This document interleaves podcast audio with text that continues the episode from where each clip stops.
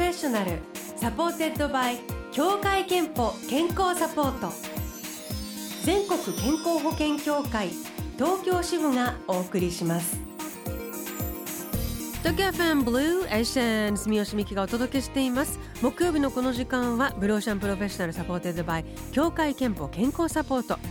美と健康のプロフェッショナルをお迎えして元気の秘密など伺っております。今日迎えしているのは医師で医療ジャーナリストの森田豊さんです。おはようございます。おはようございます。よろしくお願いします。森田先生今日はもう新型コロナウイルスやはりあの感染も世界中に拡大してでも日常どう過ごすのか素朴な疑問もね溜まっている方が多いだろうということで、えー、新型コロナウイルスに関する素朴な疑問に、はい、今日答えていただければたくさんのメールをいただきましてはいあのなのでどんどんいきましょう。まず、はい野田市の40代の男性リテリアさんから、はい。えー、他の方からもいただいてますが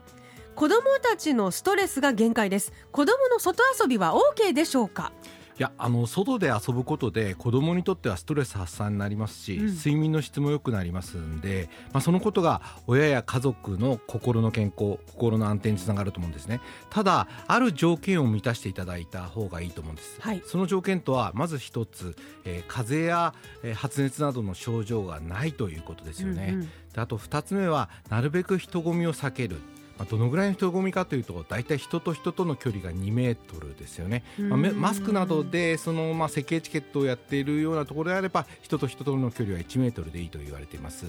あとはまあ公園などにはですね他の客おかお子さんと共有する遊具がありますからまあ、使用したら手洗いをするということも徹底すれば問題ないんではないかなと思いますね。なるほど。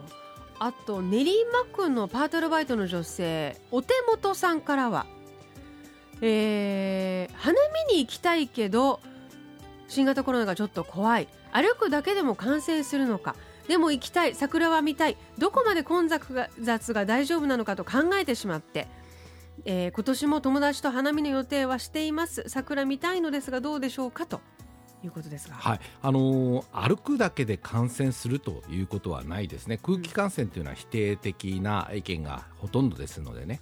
ただ問題はですねその花見をすることはいいんですけど花見に行ったために人混みの中に入ってしまう。それによって咳のしぶきを浴びてしまうということですね。あとは酒盛りが始まって例年のようにですね、まあ、みんなで、まあ、コップとかお箸とかを共有すると。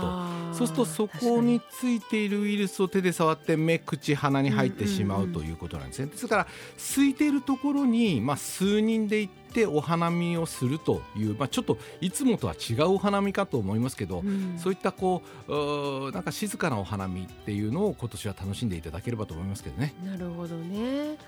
えー、あとですね中野区の自営業の男性みおパパさん30代の方ですが外出時どうしてもマスクを外さなくてはいけない時どのようにしておいたらいいでしょうか？これはですね、まあ、使い捨てが原則なんですけれども、ね、難しいですよね,、まあ、外したら、うん、そのまあ、口についてる部分を上にして置いておくんですかね、うん、あまり推奨はできないですけどね。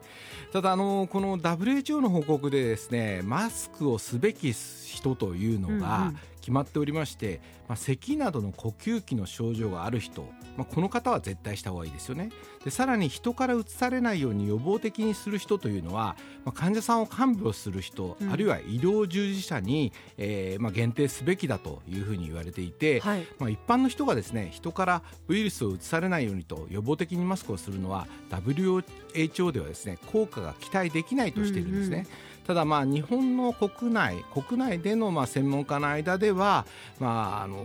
まあ多少のですねこの飛沫は避けられるということなんで、うんうん、人混みに行くときにはできればした方がいいかということなんですけど今マスク手に入らないじゃないですか。そうですよね。ですからまあ予防的に使用するのはもうなければやめて、うん、手洗いなどの予防策だけに徹するということでやはり咳などの呼吸器の症状がある人看病する人医療従事者に、えー、そういったマスクを譲ってあげるということも大事なんじゃないかなと思いますね。私あのマスクないっていうことがストレスになってる方ね結構いると思うんですよ。いやそん私大丈夫かなマスクないよっていうね。いやもうだって海外ではやってないですからね、ね、予防的には。まあ、だから本当に手洗いとか、えー、えー、人混みに行かないとか、そうですね、まあなんかそのことでの、えーまあ、注意というかそちらの方が大切だと、ね、努力した方がいいということですよね。はいえー、続いては船橋市のテリアさん女性の方ですがお札や小銭触っただけで感染しますか？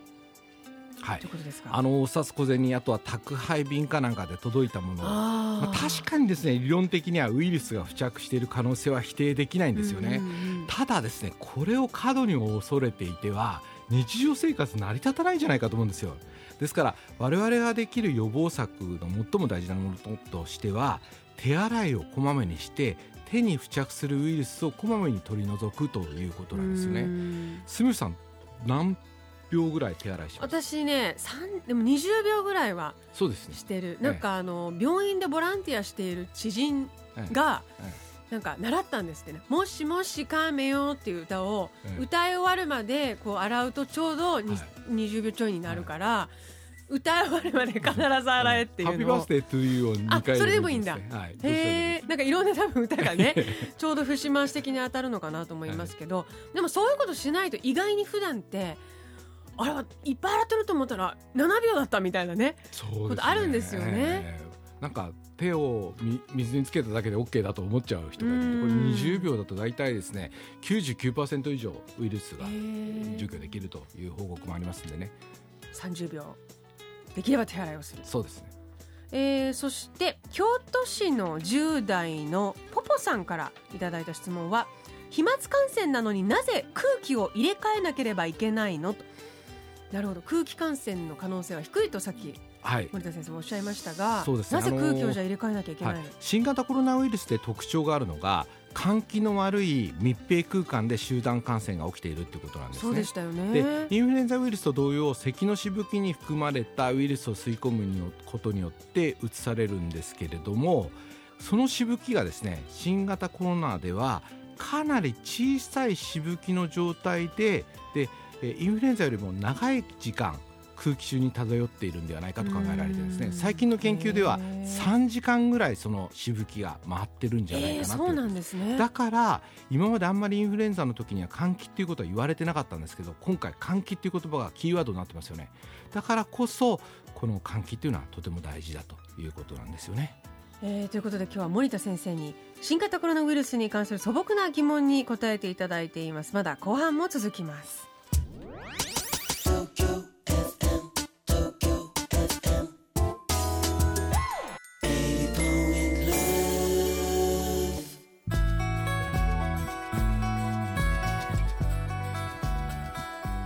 送りしたのは森山直太朗桜読書。えそして今日のブローシャンプロフェッショナルは医師で医療ジャーナリストの森田豊先生に新型コロナウイルスに関する素朴な疑問を伺っています。森田さんたくさんあるのでどんどん行きましょう、はい、仙台市からは60代の女性アズールさんの質問。家族が風邪気味。もしかしたらでもまだ検査は受けられない。この時どうしたらいいんでしょうか？これはみんなこうなったらどうしようと思ってることだと思います。なってなくてもね。まずはですね風邪の症状があったら外出を避けるべきですね、ね、これが基本ですよね、うん。うんうん、あとは37度5分以上の発熱があって、まあ、持病がない一般の方であってなおかつまあ症状がそれほど辛くなければ4日間経過を見てから帰国者接触者相談センターに連絡するということになっています、うんうんうん、で高齢者だったり持病があったり妊娠している方は2日間の経過観察後にセンターに連絡となるということなんですけども、ただそうは言ってもですね苦しいとかあとはだるさが強い場合にはもっと早めにセンターに連絡をするんですよね。そうですね。4日なかなか待てない状況。あとやっぱり今インフルエンザの季節でもね、はい、だからインフルエンザの可能性だった場合は48時間以内に薬を投与しないと効果が期待できないので、ね、まあ、その場合はかかりつけ医のところに、まあ、直接行くんではなくて電話？相談するんですね。で今あの日本医師会も皆さんに要望を出していて、まあ、インフルエンザの検査鼻からこうグリグリってやりますよね。でその検査をするためにくしゃみなどをしてもしかしてその方がコロナウイルスを持っているとすると医療関係者も被爆しちゃうのでだからもうその検査をなしに症状からインフルエンザを疑う方にはインフルエンザの薬を出した方がいいんじゃないかというふうに言われていますよね。じゃあもう本当まずはとにかく困ったらそのかかりつけ医に電話相談と。そうですね。いうことですね。えーえー、あと川崎市の会社員の男性デカデカマンさんから新型コロナの感染に気づかない無症状の人もいると聞きましたがその場合免疫はつくのでしょうか？さらに免疫はどれくらいの期間有効でしょうか？例えば来年は有効ですか？いい質問ですね。なるほど、えー、これ無症状でも感染すれば免疫はつくんですよね、うん、ただ現在のいわゆる PCR 検査ではこれ免疫がついたかどうかわからないんです、うん、で近日中おそらくもう今日明日ぐらいから市場に出回るんではないかと言われている血液を調べる検査では抗体があるかどうかいわゆる免疫があるかどうかが分かるということなんです、はい、ただですねどれぐらい免疫が続くか、うん、あるいは1回感染したら、えー、何ヶ月ぐらい持つのかっていうのは分かってないですね。なるほど、えーウイルスの方も生き物としてどんどん変わっていく可能性だってねそうですね。ありますもんね。ありますね。まあ現時点では変異とか認められてないんですけども将来的にはそういうこともありますよね。なるほど。ということです、えー、あと北区の主婦35歳ジューシーさんから主人の仕事仲間の方が7日から体調が悪く先週末から40度近くの熱が続いて病院に行ってもインフルエンザは陰性で熱もまだ続いていたので昨日コロナの検査に別の病院にかかったとの情報が入ってきました。まだ検査結果は出ていないんですが接触している主人と生活を共にしている私と子供はどう過ごしたらいいのか、濃厚接触者になるんでしょうか。なるほど。仕事の仲間。心配ですよねこれね、うん、ええ。まあ、旦那さんがインフルエンザ陰性だからといっててで熱がついているからといって、うん、新型コロナウイルス感染者とは限らないですよね。他にもい。っぱい熱を出す病気がありますから、はい、ですから現時点では濃厚接触者ということにはならないんですよね。うん、で、まあ、お子さんとかお友達と公園に行っていいのですか？ということですけれど私はいいと思います、うん、ただもしもですね、まああのまあ、濃厚接触者であった可能性というのも否定できませんから、まあ、マスクをしたりとか、うん、あとはまあ自分の唾液で人のものを触らないということで手洗いを徹底するということを心がけた方がいいかなと思いますね。あとはまああのご主人さんがあの旦那さんのまあ看病するのにもでもこれ旦那さんじゃないんですよ。旦那さんの仕事仲間の方だからまたもう一段階あるから余計悩むみたい。そうですね、うん。その場合も今おっしゃったような、うん、そしたらなおさら、うん、濃厚接触者にはなりませんけれど、うんうん、まあまあ心配だったらマスクと手洗いこれはやった方がいいのかなと思いますね。いやでもこれね少し仕事そういえばあったわっていう方出てきた場合に本当に自分はどうすればいいのかってみんな悩むと思いますけれどもどの程度からがこう在自宅に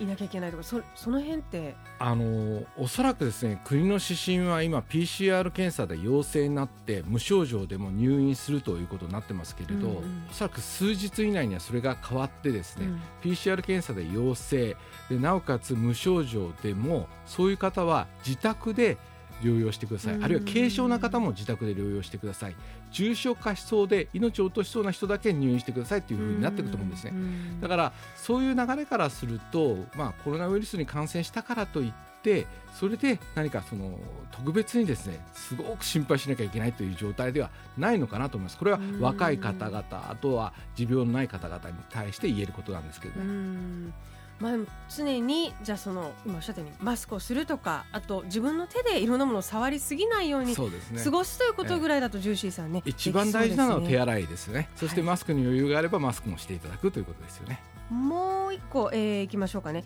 台東区のカノンさん感染拡大はいつまで続くの？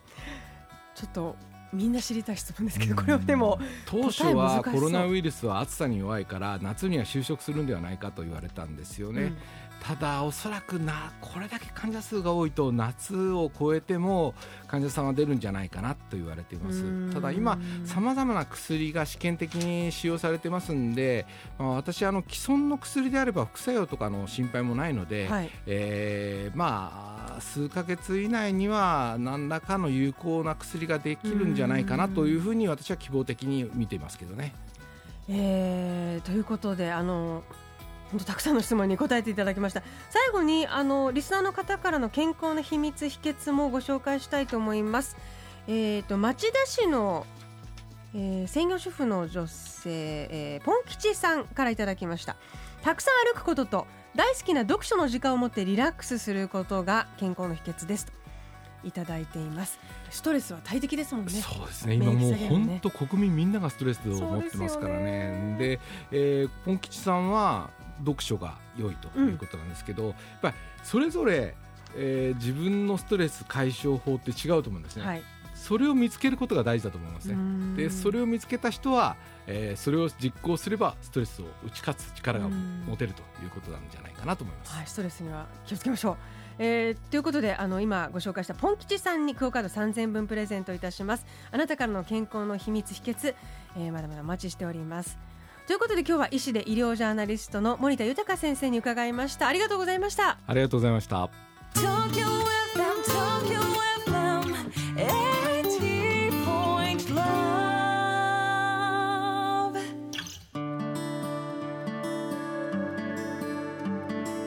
働くあなたの健康をサポートする協会憲法からのお知らせです。来月4月に協会憲法に加入している皆さんのお勤め先に生活習慣病予防検診のご案内をお送りします。来年3月までの期間内のうちお一人様1回に限り協会けんぽが健診費用の一部を補助します。年に一度はフィジカルチェック。まずは健診機関を確認して受診の予約をお願いします。詳しくは協会けんぽで検索してくださいブルーオーシャンプロフェッショナル supported by 協会けんぽ健康サポート全国健康保険協会東京支部がお送りしました。